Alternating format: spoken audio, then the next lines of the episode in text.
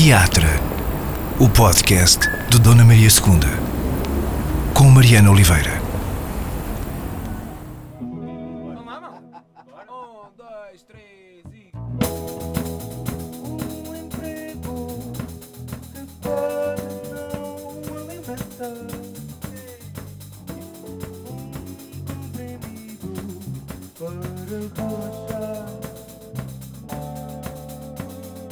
Neste episódio do Teatro, eh, venho encontrar-me com, com o Tiago Lima eh, ao covil secreto onde se prepara o seu próximo espetáculo.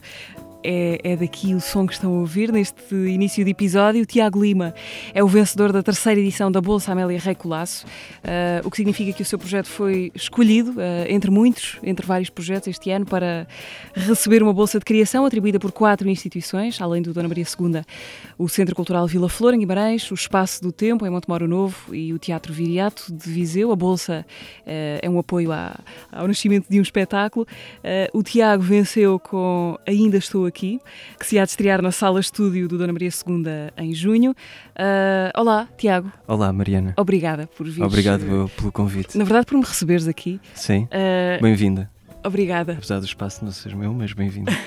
da minha parte. Antes de falarmos de, de- do Ainda Estou Aqui, diz-me onde é que eu estou.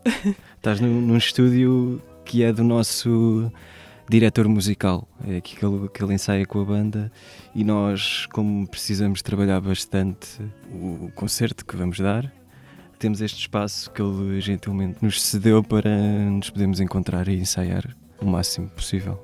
Ainda assim, tu vais fazer um espetáculo de teatro. Sim, sim, um espetáculo de teatro que fala sobre uma banda, o, percurso de uma banda e todas as, as vivências altos e baixos que estão inerentes ao percurso de uma banda, como é normal.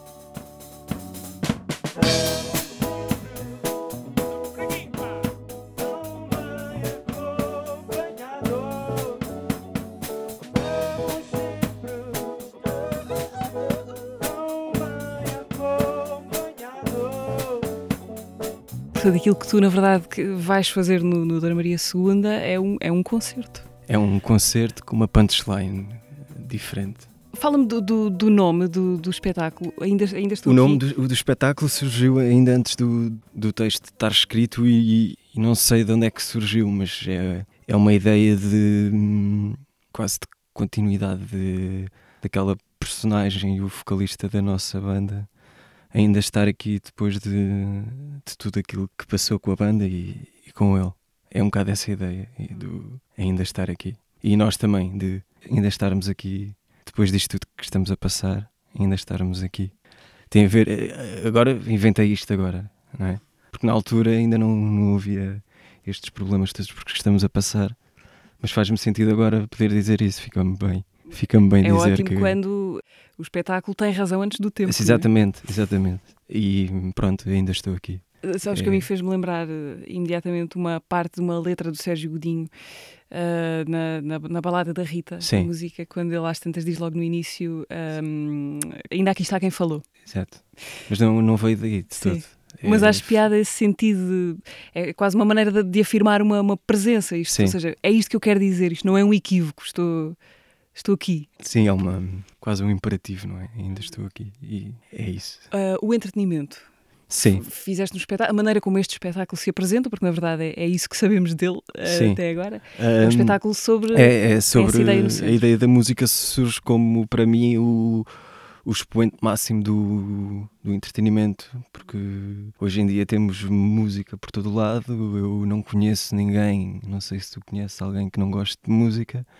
Temos música nos elevadores, temos músicas na sala- nas salas de espera e a ideia foi essa, foi como é que eu para falar do entretenimento, se calhar o, o melhor caminho é ir por aquilo que se calhar entretém toda a gente, porque para mim a música é isso, a música faz esse percurso se calhar diferente das outras artes, que é a música vai direto ao coração, se calhar não passa tanto pelo cérebro. Claro que depois também há esse, esse processo quando queremos ou, saber como é que se toca ou, ou as letras, passamos mais por esse processo do racional, do pensar sobre, mas acho que a música toca-nos logo no, no coração e eu quis abordar o, o entretenimento dessa, por esse caminho da música. ainda, ainda a ideia de, de entretenimento, o, o que é que te in- interessa explorar aí? A questão do entretenimento como uma espécie de preenchimento a todo o custo do. Sim, é um preenchimento de um vazio que nós estamos constantemente a tentar eh, colmatar, não é? Como aquele texto que eu agora não me lembro do autor, que o título é A Nossa Necessidade de Satisfação, é, a nossa necessidade de consolo é impossível de satisfazer. É do, do, do Stig Dagerman. Exatamente. Eh, e é um bocado essa ideia de cada vez mais procuramos entretenimentos e, e formas de, de estarmos distraídos de, ou do nosso dia a dia ou de problemas daquilo que seja. E é isso, e recorremos muito ao entretenimento, às redes sociais, ao- aos vídeos no YouTube, a, a séries, a podcasts, a- porque precisamos de combatar esse, esse vazio que normalmente o ser humano sente. Eu acho que não, não conseguimos estar só, só nós e, e fechados numa sala sem mais nada à volta. Temos de estar sempre a, a preencher esse Ser estimulados de ser estimulados com qualquer coisa. E é um bocado sobre isso que este concerto vai falar, este espetáculo vai, vai falar. tem muita porque- piada, tu referiste ele como um concerto. Sim, Ah. porque é importante que se diga isso, que é um concerto, para, para depois as pessoas também não irem ao engano. Mas então o teu ponto de partida foi hum, falar sobre entretenimento, falar sobre música, Sim. ou a ideia já nasceu no terreno entre, entre os dois? Nasceu a partir do, do entretenimento. Depois é que surgiu a, a parte musical, a parte da música. Surgiu sempre a ideia do entretenimento, muito também por aquilo que foi o outro espetáculo da Queda Livre, que também tinha uma componente muito forte sobre o entretenimento. E o David Foster Wallace, que foi assim o autor eh, chave para a escrita desse, desse texto, aborda muitas vezes a questão do, do entretenimento, deste pavor que nós temos dos silêncios e, e da, da quantidade de informação que estamos sempre por minuto a absorver, que às vezes é informação que é. Não é pueril que eu quero dizer, mas muito rápida. Eu, por exemplo, se me perguntares aqui um nome de um autor qualquer que eu não sei, eu pego no meu telefone, vou lá ver, mas se calhar daqui a um, dois dias já não me lembro. Portanto, Mudou também muito a nossa uh, relação com a informação e o com a conhecimento. não é? informação e também com isso, porque isso também nos entretém, não é? O ocuparmos os, estes espaços que temos no cérebro com pequenas informações eh, também nos entretém. Tem piada ainda no episódio anterior destas conversas com o Ivo Canelas, ele falava exatamente disso, a propósito do pai, de um irmão que ele tem mais novo, Sim. e que nessas três gerações dava muito bem para perceber essa Essa, a, a maneira de, de relação diferente com, com o conhecimento. Ah, Tiago, a Bolsa, a Bolsa Amélia Rei Colasso. Gostava de perceber se tu, qual é que foi a ordem dos acontecimentos, se tinhas uma ideia, esta ideia para um espetáculo. Sim, a, a, ideia Bolsa, já existia. A Ok. ideia já existia antes da Bolsa. e a esta Bolsa ideia um surgiu veículo logo- para isso. Exatamente, esta ideia surgiu logo quando eu. Eu acho que a ideia surgiu no dia em que eu estava a fazer as desmontagens do outro espetáculo. Que foi o teu al- primeiro espetáculo, já vamos Sim, o falar Dave dele. Queda Livre. Sim. Uh, e estava à conversa com alguns dos atores e, e surgiu-me esta, esta ideia da banda, ter uma banda e de falar sobre o entretenimento. Portanto, um, uh, o espetáculo surgiu primeiro, depois veio a bolsa, mas eu já sabia que iria abrir essa bolsa, portanto já estava projetado para ali, ou seja, já sabia que este espetáculo vai ser para aquela, aquela bolsa, ou seja, vou tentar concorrer àquela bolsa com este espetáculo depois a entrevista para a Bolsa e, e depois o, A notícia da a Bolsa. notícia, que foi, foi um dia muito feliz porque hum, Como é que foi esse dia? foi um dia muito especial. Estava estava num hotel. Pronto, estava num hotel no Bem Bom. num- aquilo foi por volta das do meio-dia. O Vitor ligou-me, o Vitor é o produtor do espetáculo, ligou-me a dizer que a Magda precisava de falar comigo e eu perguntei logo, pronto, ganhámos, não foi? E ele disse: Não sei, tens de falar com ela. E depois liguei à Magda, que tinha uma chamada não atendida dela, e ela disse-me que ganhei. E eu fiquei muito contente, mesmo muito feliz, porque precisava, precisava de. Porque o primeiro espetáculo tinha muita gente, eh, foi muito duro todo o processo, e, tive uma pessoa que me ajudou nas candidaturas para a GDA, mas depois essa pessoa teve de se ausentar e foi muito duro o processo de, de ensaios, o processo de tratar de comunicação, de tratar de licenças, foi tudo muito duro e não tinha uma estrutura, ou seja, não tinha qualquer apoio. Depois, sim, recebi esse apoio da GDA, já a meio do processo de ensaios, tivemos um mês de ensaios, e a meio do processo é que soube que tinha ganho essa candidatura do, da GDA, na altura, candidatura para, para criação. Que foi assim uma lefada de ar fresco, quase uma, um voto de confiança por parte dos júris de que aquele espetáculo de certa forma faria sentido para mim, continuava a fazer sentido se não, se não ganhasse, mas essa validação eu acho que é, que é importante e, e é importante não descartarmos isso, ou seja, é importante, é importante essa, essa validação e esse reconhecimento. A criação para ti vem de um sítio individual, a escrita para ti vem de um Sim. sítio individual. Isto para ligar com o que dizias, quando é que te expões? A quem é que tu apresentas essas coisas que estiveste a germinar, Sim, no- a fazer germinar em ti? No, no Dave foi um processo muito solitário. Foi um processo muito solitário porque eu também estava a descobrir eh, talvez uma voz, estava a descobrir eh, ali qualquer coisa na escrita, estava a perceber eh, qual era o caminho. O Dave Queda Livre, portanto, foi é o teu primeiro espetáculo Sim. como encenador, que estreaste há dois anos, Em dois, dois anos, 2019, em junho de 2019, no Teatro no da Teatro Politécnica. da Politécnica, exatamente. Ah, depois de já teres feito algumas coisas como ator, Sim, como ator. Aos 24, 25 anos, na altura que tinhas, sim, não é? sim, 24. Sim. Ok. Portanto, esse era o texto que tu tinhas escrito nesse Tinha período escrito, da tua tinha vida. eh, escrito esse texto, tinha demorado mais ou menos três anos a escrever esse texto. Um processo super e- e, eh, solitário. Tinha o apoio de obras que fui lendo, porque a ideia inicial desse, desse texto era a relação do pai e de um filho. Isto muito porque eu sempre morei em Leiria, fui para lá muito novo. Nasci em Lisboa, mas fui para lá muito novo. E hum, quando fui para o nono ano, a minha mãe decidiu que eu vinha para Lisboa estudar e eu não sabia bem o que é que queria fazer. E decidi estudar teatro, que já fazia teatro no colégio em Leiria. E decidi vir estudar teatro. eh, não sei bem porquê. Talvez porque me sentia bem a fazer teatro. Mas já tinhas feito? O que é que já, qual era o teu contacto com o teatro? Tinha feito, fazia a partir do sétimo ano, comecei a fazer como disciplina na- no colégio. Em Leiria? Fazia- em Leiria, sim. Uhum. E fazia teatro com o professor que era o professor Simão que nos punha a fazer teatro nos punha a falar de nomes como Pirandello, Beckett e eu nem, não sabia bem de quem é que estava a falar. E, e esse foi o meu primeiro contacto e, foi, e era uma alegria enorme. Lembro-me daquelas festas da escola em que estão centenas de pessoas e que eu me divertia imenso a- fazer teatro. E depois achei que era esse o caminho. Também o meu, o meu pai tem um, estúdio- um estúdio de dobragem está muito ligado também com atores Uh, e decidi que vinha para Lisboa e vinha estudar teatro. Depois eu não consegui logo entrar, que eu queria ir para a escola de Cascais, não consegui entrar logo. Tive um ano em economia, porque o meu pai decidiu que eu tinha de estar a estudar qualquer coisa, não podia estar parado. E só havia ao pé de casa o curso de economia. Tive um ano em economia, em que só me interessava por português e por eh, filosofia. o resto das disciplinas eu acho que nem, nem, nem as fiz. E depois, no ano a seguir, ia fazer as audições para a Escola de Cascais. Isto porque quando vim para Lisboa as audições já tinham fechado. Esperei depois, fiz uma oficina de teatro na Casa do Artista com o João Rosa e a Catarina Gonçalves. Depois também fizemos uma apresentação na Comuna do Pirguinte, que por acaso no final da, da Escola de Cascais foi a minha prova de aptidão profissional, esse texto. E esse ano, pronto, fiz essa oficina, que era todos os domingos, já ia eu para a Casa do Artista fazer teatro à espera que no ano a seguir abrisse as audições para eu fazer as audições para entrar na escola de Cascais. E depois fiz as audições e entrei.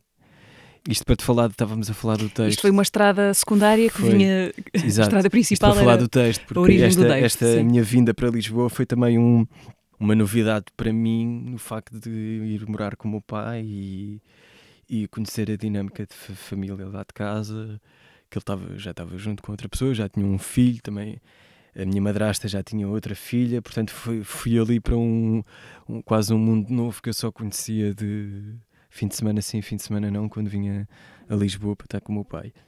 E depois, na altura, em Cascais, comecei a, a interessar-me pela escrita, muito, muito graças ao, ao meu professor de dramaturgia. E depois, no terceiro ano, porque tive a oportunidade de ter uma disciplina que era escrita criativa, coordenada por esse professor, Miguel Graça, e pela professora Beatriz Batarda, que me deu assim um- uma espécie de clique para a escrita. E a minha ideia inicial para o Dave era a relação de um pai e de um filho, e queria ser essa relação que eu estava a ter com o meu pai, que não é que não fosse saudável, mas era muito estranha para mim, era, era estar a pisar um terreno novo Porquê? porque, porque não, nunca tínhamos morado juntos e eu não sabia, não percebia bem como é que era a dinâmica dele, como é que o meu pai é uma pessoa assim um bocado fria, nunca demonstra muito os sentimentos. Pá, lembro-me sempre desta história de de gostar de uma rapariga na altura que estava a estudar em Cascais e, e chegar a casa a chorar, a chorar, a chorar e fechar-me no quarto e ele às tantas bate à porta, assim muito assustado e pergunta-me, Tiago, o que é que se passa? Tens de me dizer o que é que se passa? Eu abracei-me a ele, que é das poucas vezes que me lembro de abraçar o meu pai, e disse-lhe, ah, é, eu disse o nome da rapariga, e a resposta dele foi, ah, que susto, eu pensava que era a escola. Pensava que estava qualquer coisa mal com a escola. Hum. Lembro-me sempre disso e essa, essa frieza eh, eh, sempre hum, não, me- não me magoou, mas sempre me fez assim um pouco de, de, de impressão. De, porque se calhar sempre fui uma pessoa muito mais sensível e essa frieza fazia um bocado de confusão. E a peça que eu ia escrever era essa, essa relação, essa quase não comunicação que pode haver na relação de um pai e de um filho. Os equívocos, havia Os equívocos, sim, havia, aqui havia equívocos, havia, sim. E havia também sempre um, acho que da parte dele, sempre um, uma espécie de, proje não é projeção que eu quero dizer, uma espécie de expectativa em relação a mim. E às vezes ele carregava um bocado nisso e isso assustava-me, que eu tinha de ser o, o melhor no, a fazer tudo. E isso assustava-me, mas isso também me ajudou a, a ser perfeccionista naquilo que tento fazer.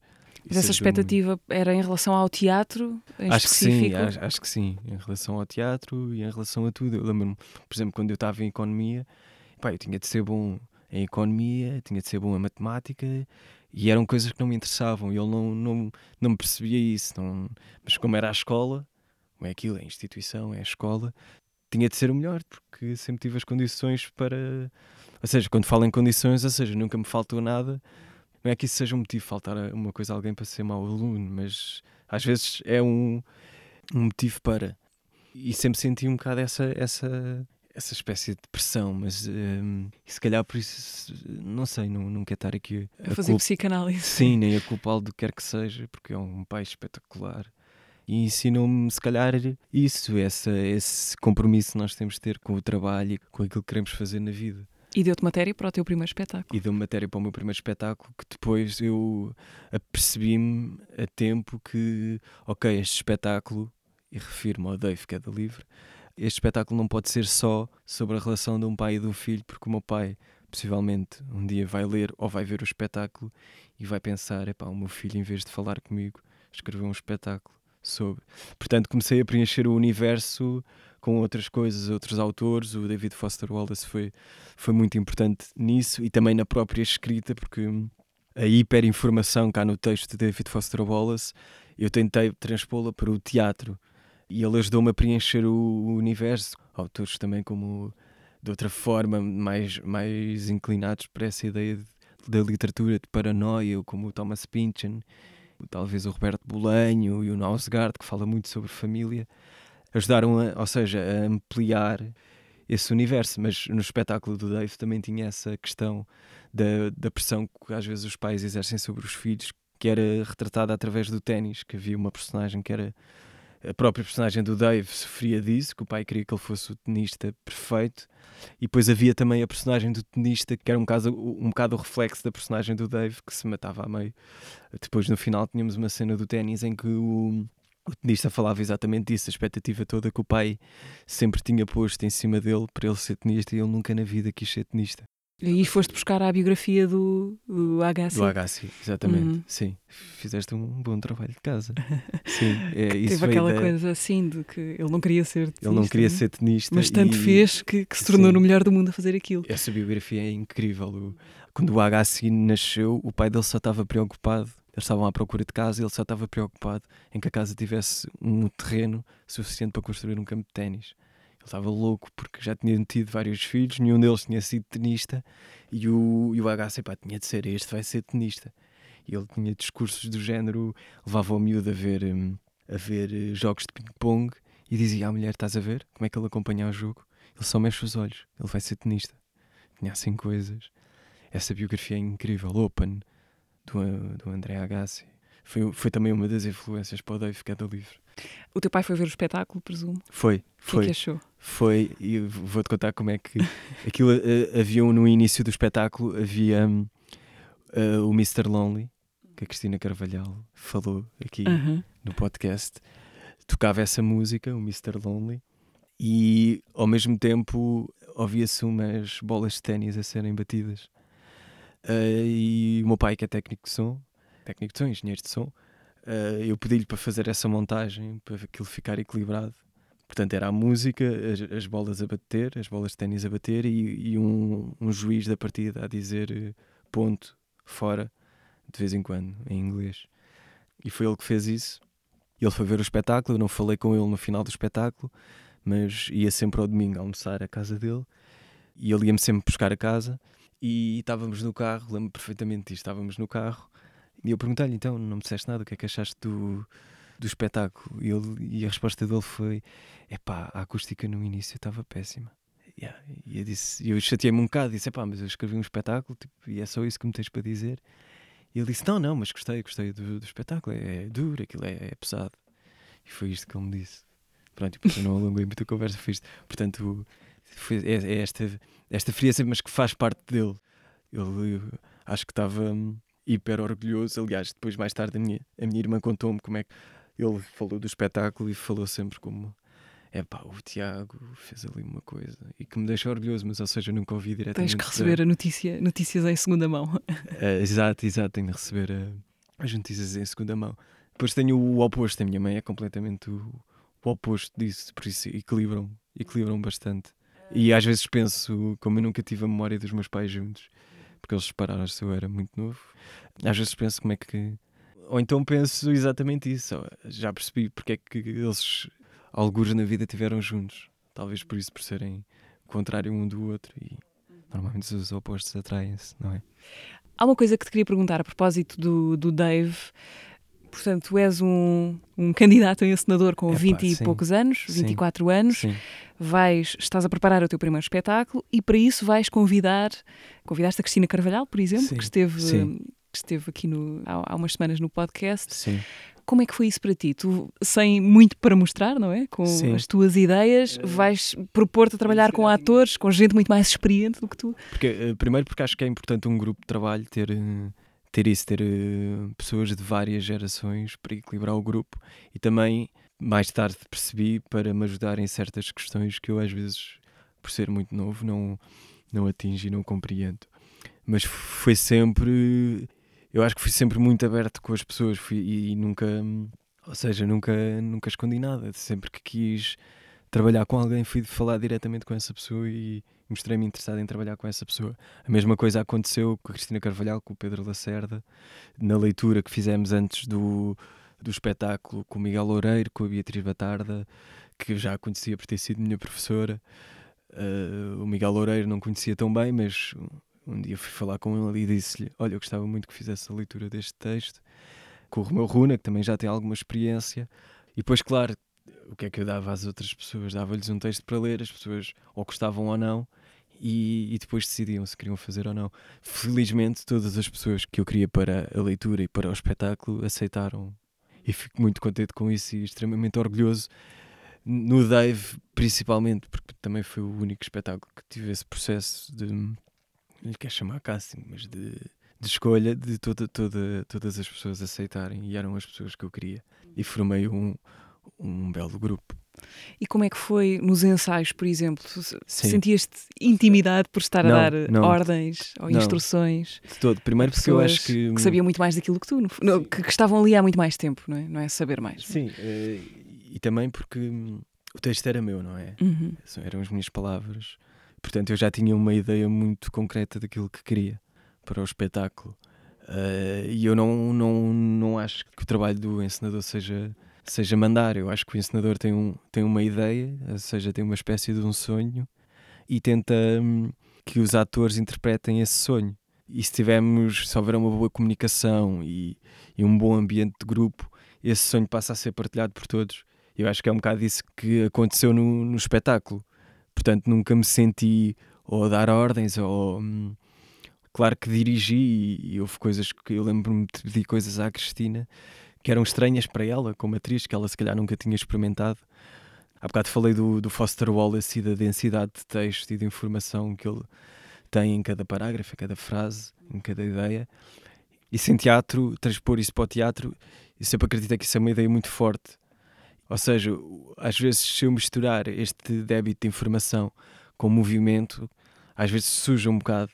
Portanto, acredito muito na ideia da palavra, quase como se fossem setas, setas, setas. Isso era uma coisa, ao início, havia uma, havia uma, uma cena no Dave que ela estava a falar para o filho e eu lhe disse: hum, Esta cena, vamos experimentar fazer esta cena.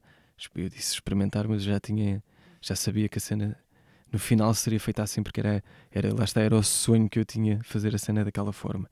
E pedi-lhe logo do início: Esta cena fazes toda sentada e vais falando com ele. Ele está ali, daquele lado da, da sala, que era o espaço cénico.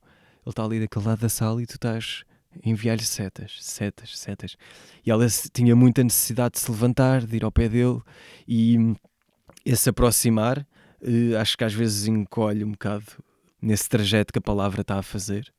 Uma coisa é eu dizer-te amo-te daqui, outra coisa é eu dizer-te aí ao pé amo-te. Fica uma coisa mais pequenina e no teatro acho que na minha ideia precisa de precisa, a palavra precisa quase de um espaço para caminhar e no Dave havia muito essa hum, eu não sei se posso chamar isso essa concepção essa ideia de, de distância e de hum, e da projeção da, das ideias e das palavras e as palavras eh, ou seja o texto é movimento. E eu lembro-me disso lhe fazer muita confusão no início, dela ter muita necessidade, e depois, claro que fizemos ensaios dela a mexer-se mais, mas depois conseguimos, lá está, tipo, reduzir isso ao mínimo e, e ela estar eh, quieta a dizer texto, texto, texto, e aquilo fazer-lhe sentido e fazer sentido, lá está, para o espetáculo. E para um- uma linguagem que era universal para aquele grupo. Passou a ser uma linguagem universal para aquele grupo. No caso do Dave, que foi o único espetáculo até agora que tu viste concretizado, Sim. este est- está a caminho disso. Sim. No caso do Dave, qual foi a diferença entre o sonho e a realidade? O sonho que tu tiveste e o que acabou por acontecer? acho que a realidade se calhar superou um bocado o sonho. Eu vi o espetáculo todos os dias e acho que às vezes me conseguia abstrair um bocado de todas as questões que eu tinha de pensar, de texto, de como é que os atores se sentiam. Acho que a realidade superou o, sonho. Acho que foi por ter sido o primeiro, mas eu acho que por ter corrido tão bem e quando digo ter corrido tão bem com com feedbacks que recebi das pessoas e mesmo uma nomeação que teve para o espetáculo do ano do Expresso, que pode não, não querer dizer nada, mas para mim que estou a começar quer dizer muito, e mesmo a nomeação para a Sociedade Portuguesa de Autores como um dos melhores textos portugueses a ser representado, isso para mim tem um significado imenso e valorizo muito isso. Portanto, eu acho que a realidade superou um bocadinho o sonho, acho que foi, foi muito bom. Abandonaste a ideia de ser ator, Tiago? Uh, não, não. A ideia de, de escrever surgiu, lá está, de quando estava em Cascais, no meu segundo ano, na escola de Cascais. Aqueles são três anos. Eu lembro-me no meu segundo ano de estar muito confuso com tudo. Antes disso, no primeiro ano, eu lembro-me de um- estar a fazer uma cena, estávamos a fazer o alto da barca do inferno. Não, o alto da Índia, aliás. Eu fazia de castelhano. E lembro-me de estar a fazer a cena do castelhano quando ele está a, a chamar pela ama e está a gritar, a chamar por ela. E eu lembro-me de uma professora minha, que eu não, não vou dizer o, nome, me dizer hum, parar o ensaio, acho que até era um ensaio geral, e ela parar o ensaio e dizer-me qualquer coisa como: "Ó Tiago, eu assim não te vou passar para o segundo ano. Epá, e se marcar-me, de estar ali a esforçar-me e a trabalhar com toda aquela informação de que nos é dada, que é normal, porque estamos numa escola, estamos a aprender como é que se faz teatro, que é uma coisa estranha isto, aprender a fazer teatro. E lembro-me disso me marcar profundamente, assim, não vou passar para o segundo ano, tipo, estou a aprender, estou num Mas processo... era uma crítica a alguma coisa em específico que estavas a fazer? Epá, devia estar a fazer uma canastrice qualquer, uma... não sei, uma- Mas isso afetou-te não ao ponto de te desmotivar? Uh, desmotivou-me muito. Lembro-me de por estar a chorar, ligar para a minha mãe, a dizer isto não está a correr nada como eu pensava, isto do teatro não é para mim, não sei o quê.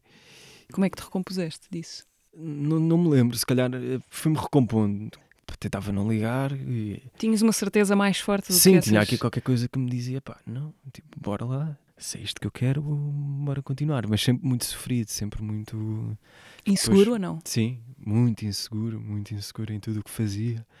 Eh, sempre muitos medos que eu não, nunca percebi ainda onde é que vinham. E no segundo ano, eu lembro-me de estar na aula de dramaturgia e era, líamos uns textos e eu estava a ler um texto do Thomas Bernard, uma entrevista com o Thomas Bernard. E, e às tantas ele está ele tá a falar sobre o teatro e sobre o ensino no teatro. E às tantas conta a história de um amigo que fazia salto em altura. E era um dos melhores do mundo a fazer salto em altura. E esse amigo começa a fazer cálculos, a pensar: ok, eu salto desta forma, faço a chamada assim, corro de determinada maneira. Começou a calcular porque é que saltava tão alto. E a partir daí nunca mais conseguiu saltar. E esse texto marcou-me que foi: ok, eu quando andava no colégio eu adorava fazer teatro, isto era tudo uma diversão. Ah, Estava na oficina que fazia na casa do artista, também era uma diversão e divertia-me imenso. Porque é que eu agora cheguei aqui e isto começou a bloquear? Então acho que teve a ver com isso, com essa informação toda que nos é dada. E o meu cérebro começou a bloquear, começou, comecei a pensar, ok, tenho de entrar desta forma, tenho, tenho de respirar desta maneira, etc, etc. E isso começou-me a bloquear, a bloquear. E tive de arranjar um escape. E na altura eh, adorava as aulas de dramaturgia e o professor de dramaturgia, o professor Miguel Graça, que também escrevia e eu acompanhava muito o que ele escrevia. E comecei a pensar nisso. E se eu escrevesse aquilo que eu posso dizer em cena? Ou seja, se eu estou nervoso e entrar em cena e, e disser Olá, boa noite, hoje estou nervoso, e se calhar pode aqui mexer qualquer coisa comigo. Pode abrir, hum, abrir-me aqui qualquer coisa. Portanto, eu comecei a, pens- a pensar em, em escrever a partir desses medos que tinha de fazer trabalho como ator. Pôs-te a ti próprio nos bastidores, eh, numa Sim. posição mais protegida. Sim, mais protegida. Mas lembro-me que ao início o pensamento era esse. Ou seja, vou escrever para poder dizer aquilo que eu quero.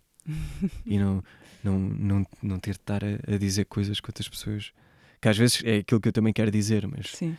tinha muito a ver com essa ideia de entrada e, e poder dizer logo: Olá, hoje estou, estou aqui muito nervoso. Quase como se isso aliviasse qualquer coisa. E depois ti- tive essa experiência no terceiro ano, nessa disciplina de, de oficina de escrita, que era dirigida pela professora Beatriz Batarda e pelo Miguel Graça, pelo professor Miguel Graça. Lembro-me de, dessa disciplina ser muito importante. E aí sim tive essa experiência de eu escrever as palavras que quero dizer. Ou seja, nós, a oficina de escrita funcionava. Nós tínhamos de escrever um texto a partir de uma personagem ou de uma figura que escolhêssemos. E a minha primeira personagem e figura que eu escolhi foi o, o Chekhov. Mas depois eu andava a ler uma biografia do Chekhov e eu queria arranjar ali um momento na vida dele que fosse parecido com um momento que eu já tivesse vivido. Isto com 21, 22 anos. Não, menos. 18, Tu neste momento 19. tens quantos? 20 e... 25, 26. Fiz 26. 26, dia 21 de fevereiro. Na altura devia ter, eh, devia ter 20, 21. E andava à procura ali na biografia do Chekhov qualquer coisa que, fosse parecido com a minha vida. Epá, não, não estava a conseguir. E a Beatriz Batarda dizia-me: Mas pensa, sei lá, como é que um empregado do Chekhov olha para ele? Epá, e não, não me surgia nada. E na altura estava a começar a ler o António Lobo Antunes e pensei: é mesmo isto. Vou escrever um, um texto como se fosse o António Lobo Antunes. Então, encontrei ali um momento na vida dele, depois dele voltar da, da guerra, dá-se o 25 de Abril, e ele eh, separou-se da mulher. E ele próprio explica mais tarde, não sabe porque é que se separou dela. Porque era aquela ideia de liberdade, as pessoas não sabiam o que é que era a liberdade, então muita gente separou-se porque se podia separar. Ele foi uma dessas, dessas pessoas, separou-se. E passado alguns anos, já em 2000 mais ou menos, a mulher, essa primeira mulher, adoece e ele volta para ela, para passar os últimos anos de vida com ela. E, e o que eu escrevi foi esse momento de ele entrar em casa e e está à espera que ela chegue e está-se, neste caso no texto, está, eu estava-me a desculpar ao público, mas o público era como se fosse ela, a Maria José, como se chamava a mulher, estar-se a justificar de ter sido um parvo para ter abandonado. Ou seja, aí tive essa experiência de escrever e depois ser eu próprio a, a- a interpretar aquilo que tinha escrito. E foi, eu acho que em três anos de, de escola em Cascais foi o que mais gostei de fazer. Foi esse, esse pequeno texto, aquilo eram 15 minutos. Esse pequeno texto a partir do, do António Lobo Antunes. Então, mas depois, tanto no Dave como neste, que vais fazer a partir da, da Bolsa de Criação, escreveste, mas não para ti, saíste de cena. Sim, porque Isto porque eu, quando saí de. Quando acabei a escola de Cascais, eh, eu estava ali na dúvida se ia estudar cinema, se ia continuar a estudar teatro. Apesar de saber que queria escrever. Mais do que representar, tinhas essa ligação à Se- eh, escrita. Não, mas também queria muito representar. Eu estava ali num. Não sabia se queria ir para cinema. porque Passei a gostar muito do o por trás das câmaras e, e tudo o que era bastidores. A gostar muito, a interessar-me. Eh, mas ao mesmo tempo havia aqui qualquer coisa que me dizia: não, mas porquê que não continuas a estudar como ator? Então fiz aí um ano sabático, que não foi bem um ano sabático, um ano em que fui fazer assistência de encenação no espetáculo do, do Gonçalo Waddington. Como é que isso acontece, por exemplo? Como é que, como é que conheces o Gonçalo Eh, Lá Waddington? está, como a Cristina Carvalhal. Uma vez falei com ele e disse: Olha, Gonçalo, eu gosto muito do teu trabalho, gostava de certa forma de, de participar no teu trabalho. E ele ficou assim muito, muito confuso. Marcámos um, um café, lembro-me, no Príncipe Real. Ele ficou assim muito confuso. Vais fazer assistência de encenação, mas não quero que vais para lá servir cafés. E eu não, opa, dá-me obras para eu ler que tenham a ver com, o- com o espetáculo, coisas para fazer, posso ajudar os atores a, a, conhece- a, hum, a decorar texto. E foi aí que também conheci o, o Romeu Runa, que depois entrou na, na leitura encenada do Dave. E depois entraste também como ator num espetáculo do no Gonçalo segundo Waddington. espetáculo, depois ele Porque é aquela trilogia, não é? Do, Sim, do nosso desporto, desporto. nosso preferido. desporto preferido. E entrei ne- nesse espetáculo. Antes disso, também, ou seja, nesse ano sabático, fiz essa assistência de encenação eh, no Teatro Nacional, que ajudou-me imenso, também na escrita ajudou-me imenso a acompanhar o processo. Não acompanhei o processo de escrita do Gonçalo, mas acompanhei tudo o que foi ensaios de, de leitura e também tinha muitas conversas com ele sobre escrita e também os próprios atores que falavam sobre a escrita do texto, porque é um, um texto original do Gonçalo. Portanto, ele depois dessa primeira estranheza aceitou que tu fosses. Sim, ele aceitou. Isto foi, foi tudo muito rápido. Eu falei com ele num, uma sexta-feira e passado uma semana ele estava a começar os ensaios e eu estava lá. Portanto, foi tudo muito rápido. E acompanhei, foi muito importante para mim esse hum, processo de aprendizagem, estar com eles e estar com os atores e, e, perceber, olha, também que os atores mais velhos também têm inseguranças e também há medos e isso foi muito importante.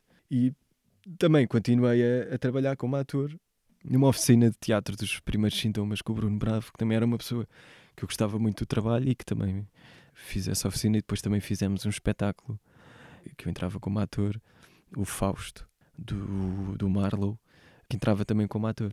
Isto para dizer que, chegando aos teus espetáculos, optaste por Optei por, Não por estar entrar. de fora. não porque- fazer parte da banda, por exemplo. Por exemplo, porque hum, que já no Dave tinha esse medo de acumular funções, acho que não seria bom nem para mim nem para o grupo eu estar eh, preocupado com o texto, preocupado com a encenação e depois preocupado com o trabalho de ator.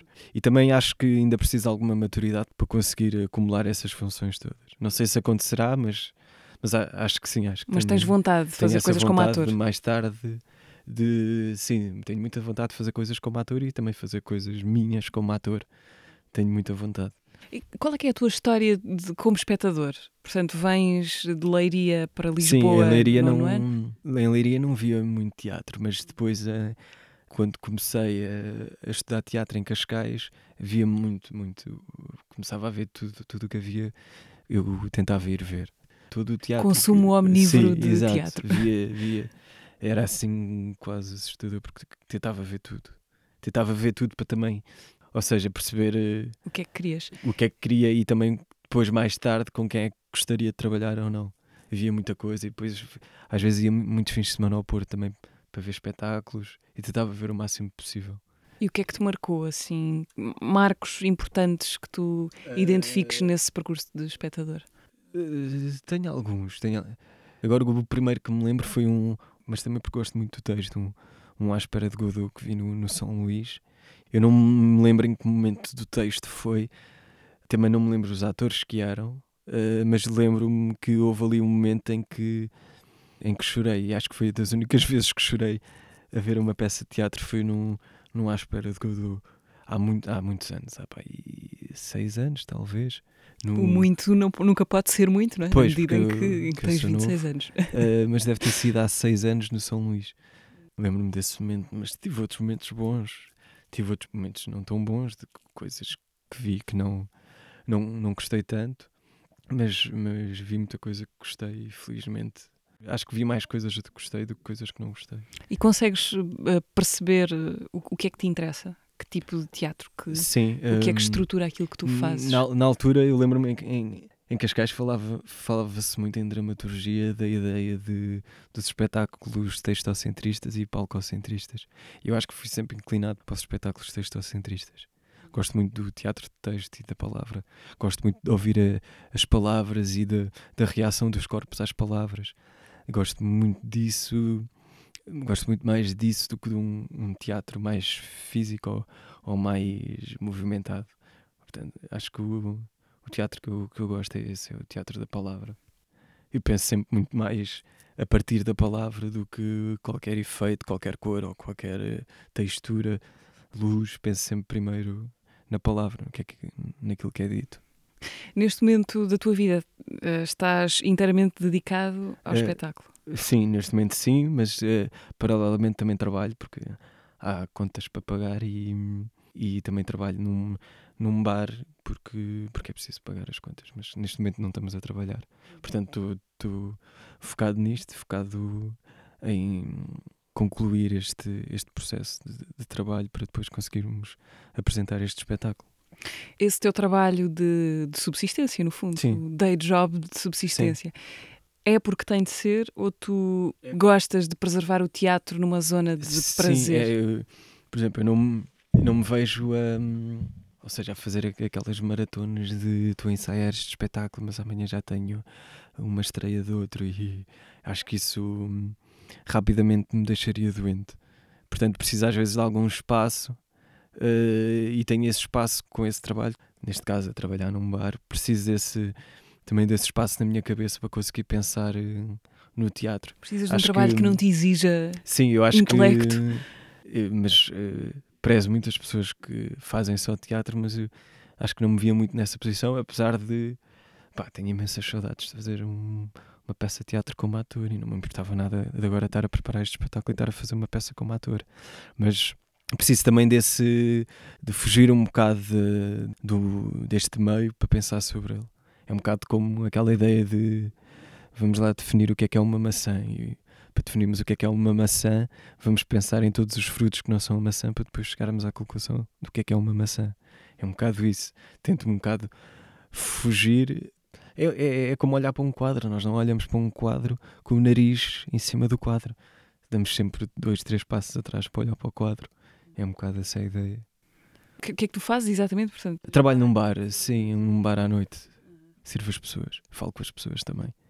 Falo com as pessoas. gostas desse trabalho? Uh, já gostei mais, mas, mas, mas gosto, gosto do. Vives tranquilamente com ele? Sim, sim. Pá, é cansativo por ser à noite e, e agora nesta fase da vida que hum, tenho uma namorada que tem duas filhas, penso muito sobre isso, sobre se eu devia ou não continuar com este trabalho e, e se calhar apostar cada vez mais em trabalhar como ator, uh, que está a ser uh, um, um objetivo meu, porque é, é muito cansativo. Trabalhar à noite é muito cansativo e destrói ali um bocado com as dinâmicas de, de família que eu agora estou a, a construir.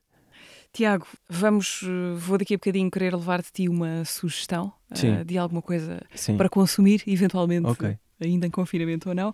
Mas antes vamos eh, rever em cerca de um minuto a passagem do Ivo Canelas pelo episódio anterior do podcast. Estas foram algumas das coisas que o Ivo Canelas eh, veio cá dizer. é uma profissão que é feita à frente dos outros. Se tu não estás a gostar do que estás a fazer, isto vê-se profundamente, vê-se. O Teatro Nacional foi várias coisas na minha adolescência. Foi um sítio onde eu às vezes ao domingo vinha dormir nas matinés. É, tudo muito uau, uau, uau, uau. E nós vinhamos dos copos às 5, 6 da manhã e vinhamos dormir para o palco às 6 e meia, deixavam-nos entrar e à uma da tarde estávamos a ensaiar espetáculos. Era, é, isto é muito punk. o Mário Viegas é que dizia há mil anos atrás não havia psicólogos suficientes que chegassem para curar todas as, as neuroses deste espaço.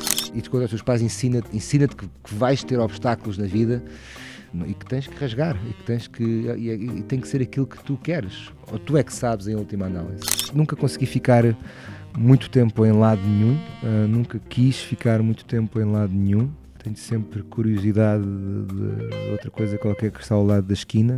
Meu íntimo, às vezes, sou literalmente invadido por uma, uma, uma vontade de fogo. Eu queria tanto conseguir pôr isto aqui fora.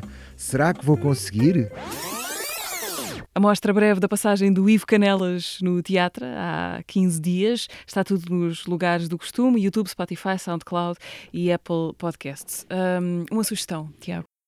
Olha, eu vou sugerir uma série que eu gosto muito e que há uma referência neste espetáculo a essa série que é o BoJack Horseman, a Netflix. Uma série de Vejam. animação. Uma série de animação de um, de um cavalo humanoide, que é meio cavalo, meio humano.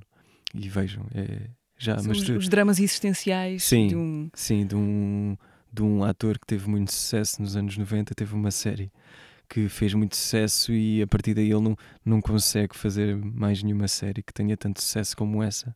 E também aliada a uma, a uma vida boémia que conseguiu graças a essa série e a um certo nihilismo, ele vai tentando viver a sua vida, mas não sem grande sucesso. Ou com algum sucesso, mas na, na cabeça dele. Não dissemos a respeito do, do espetáculo do Ainda Aqui Estou. Ainda, Ainda estou, estou aqui. Eu disse que me, que me enganar. Ah, do Ainda Estou Aqui. Ah, o espetáculo. Há uma banda no espetáculo que tem ah, uma pessoa que é ela própria uma banda inteira, a Surma. Não Sim. falámos dela, Sim, mas a Surma, a Débora Umbelino, no, no cartão de cidadão, exatamente. ah, ela entra no teu espetáculo. Ela entra no espetáculo, sim. Ela é de Leiria, mas não foi lá que. Não, não, Não, não, não, vem nunca daí o vosso cruzámos lá. conhecimento. Eu Foi outra das pessoas que tu desafiaste para. eh, desafiei isto porque a banda seria só homens. Depois houve um, do- houve um dos atores que teve uma indisponibilidade e não podia fazer o espetáculo. E eu pensei que também dram- dramaturgicamente seria bom para o espetáculo ter uma, uma, uma rapariga. Neste caso, depois surgiu a, a Surma. E foi também estar a pesquisar de atrizes que tocassem, eh, neste caso, guitarra ou baixo. E às tantas dei, dei, dei por um vídeo dela e pá, gostei imenso da onda e da música dela. E enviei-lhe uma mensagem e ela, cinco minutos depois, respondeu. Depois expliquei-lhe a ideia e ela, ela gostou, aceitou o desafio e está aqui connosco. E estou muito contente porque ela, ela realmente é uma é a melhor orquestra. A Surma tem uma pergunta para ti. Ah, Vamos ouvir. ok. Grande Tiaguinho, ah, tenho aqui uma pergunta para ti ah, e tu já, já vais perceber ah, o porquê desta pergunta. Ah, se tivessem a escolher a viveres na pele de um, de um ícone, quem é que escolherias? Ian Curtis, Jim Morrison ou Andy Kaufman? Ah, Durante um ano. durante o ano. Um beijinho enorme, até já. Ah, é, uma, é uma ótima pergunta. Já tenho aqui a resposta. São três pessoas que têm em comum o facto de terem tido vidas muito curtas. Sim, sim. Ah, E eu percebo, eu percebo porque é que ela, ela escolheu estas três pessoas, mas eu já pensei muito sobre se no meio daquela loucura toda da vida do Jim Morrison, se ele realmente era feliz. Então eu, a minha resposta, surma, vai ser eu viveria na pele do, do Jim Morrison para depois te contar se ele era feliz ou não. E os outros dois, porque é que estão aqui? Os outros dois estão aqui porque são, são referências para, para este espetáculo.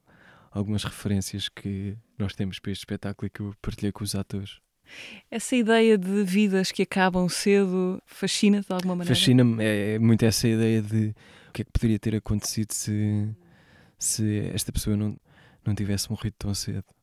Como o Jeff Buckley, eh, o Kurt Cobain, eh, o Ian Curtis, o Jim Morrison, o An- o Andy Kaufman. O que é que seria deles? O que é que seria do, do Jim Morrison se ele tivesse vivo hoje? Como é que seria ver essas pessoas envelhecer? É, não é? Será que se calhar não era um mito? Não, não era um mito, porque continuava aqui vivo, se calhar continuava a fazer música, ou se calhar dedicava só à poesia. E penso muito sobre isso. O que é que, o que, é que teria sido dessas, dessas personagens que são mito porque também morreram jovens e o, o que é que eles hoje em dia estariam aqui? O que é que eles diriam? Será que o Jim Morrison usava máscara? Mais vale não saber, há coisas que Pois. mais vale não saber. Mas também era engraçado pensar se o Jim Morrison estivesse vivo. Será que aceitava a vacina? Tu, quando passares um ano no corpo dele, depois Yeah, pois eu conto. vais, vais dizer. Pois eu conto. At- Até quando é que achas que se é jovem? Até quando é que não vais achar estranho que te chamem jovem ator e encenador? Ah, é assim, eu tenho. Eu, eu namoro com uma pessoa muito mais, muito mais velha, mais velha do que eu. E eu estou muito habituado a ouvir eh, isso. Tu és muito novo, ainda te falta viver muito. Mas às vezes olho para essas pessoas e, e vejo, epá, estás-me a dizer isso, mas, mas se calhar também ainda não, não cresceste. Portanto, eu não sei qual, em que idade é, é que me vão dizer que já deixei de ser jovem. E, e se calhar ser jovem durante muito tempo é bom, porque serei sempre um principiante até morrer. Como jovem ator e encenador que tem ainda um grande caminho pela frente, achas que vais fazer isto para o resto da vida? Isto, teatro? Sim, sim, provavelmente. Porque também não me vejo a- fazer. Pode acontecer aqui qualquer coisa que eu não sei. E, se calhar amanhã estou a inscrever-me no- na faculdade para estudar engenharia Economia, podes ou falar. economia, voltar à economia. Mas muito dificilmente, porque é, hum, eu tenho realmente muito prazer. num- apesar de ser um. Por exemplo, o processo de escrita é um, é um processo muito duro para mim, para quem está à minha volta, porque eu estou constantemente a pensar sobre, sobre o que vou escrever, sobre ideias para o espetáculo, sobre, sobre este universo todo. E apesar de ser, eh, ser duro, às vezes dá-me tanto prazer isso que eu acho que vou, vou continuar eh, a fazer isto e isto sempre hum, conciliado com o trabalho de ator. Tiago, obrigada Obrigado, eu, muito obrigado. por esta conversa. Obrigado. Ah, o Tiago Lima foi convidado desta edição do Teatro ah, em junho, final de junho, não é? 24 de junho. Sim, sim. Vai estrear no- na sala estúdio do Dona Maria II. Ainda estou aqui, o espetáculo com que o Tiago Lima venceu a Bolsa Amélia Recolasse, portanto, vemos nessa altura. Lá vos espero. E o teatro regressa daqui a 15 dias. Até lá.